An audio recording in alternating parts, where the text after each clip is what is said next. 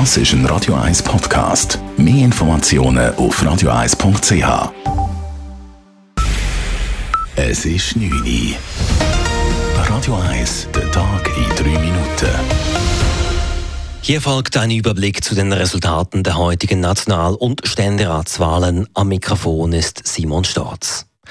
Die Schweiz rückt in den nächsten vier Jahren deutlich nach rechts.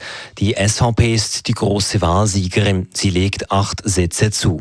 SVP-Vizepräsident Thomas Eschi zeigt sich erfreut. Ich fasse das heutige Votum von der Stimmbevölkerung als klaren Auftrag aus, im Bereich der Zuwanderung die Schraube anzuziehen, dass die maßlose Zuwanderung nicht mehr so weitergehen kann. Auch etwas zu unternehmen gegen das Asylchaos, dass einfach Zehntausende von Leuten jedes Jahr in unser Land strömen. Mit anderen Worten, es liegt viel Arbeit vor uns, aber selbstverständlich wird der Abend auch gefeiert. Ebenfalls zulegen können die SP und die Mitte mit je zwei Sitzen. Erstmals in der Geschichte überholt die Mitte die FDP, welche keine Sitzveränderungen verzeichnet und wird drittstärkste Kraft. Zu den Verlierern gehören die grünen Parteien. Die Grünen verlieren sieben ihrer 28 Sitze, die Grünliberalen fünf ihrer 16 Sitze. SP-Ständerat Daniel Josic hat seinen Sitz mit einem Glanzresultat verteidigt.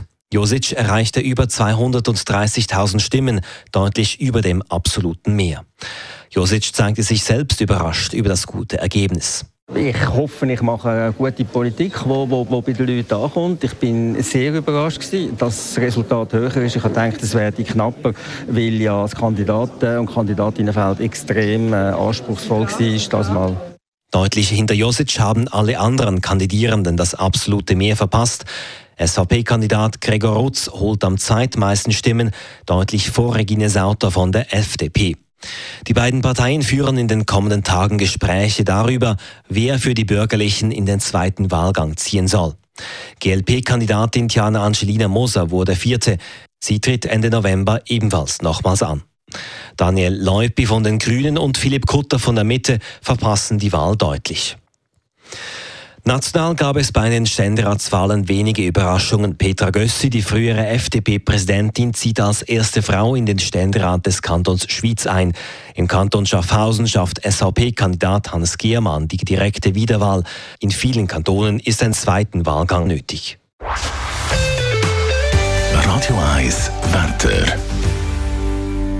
Nach einer klaren Nacht gibt es morgen einzelne Wolken im Mix mit Sonnenstrahlen. Auch mal ein kleiner Regensprutz ist möglich. Das alles bei bis zu 15 Grad.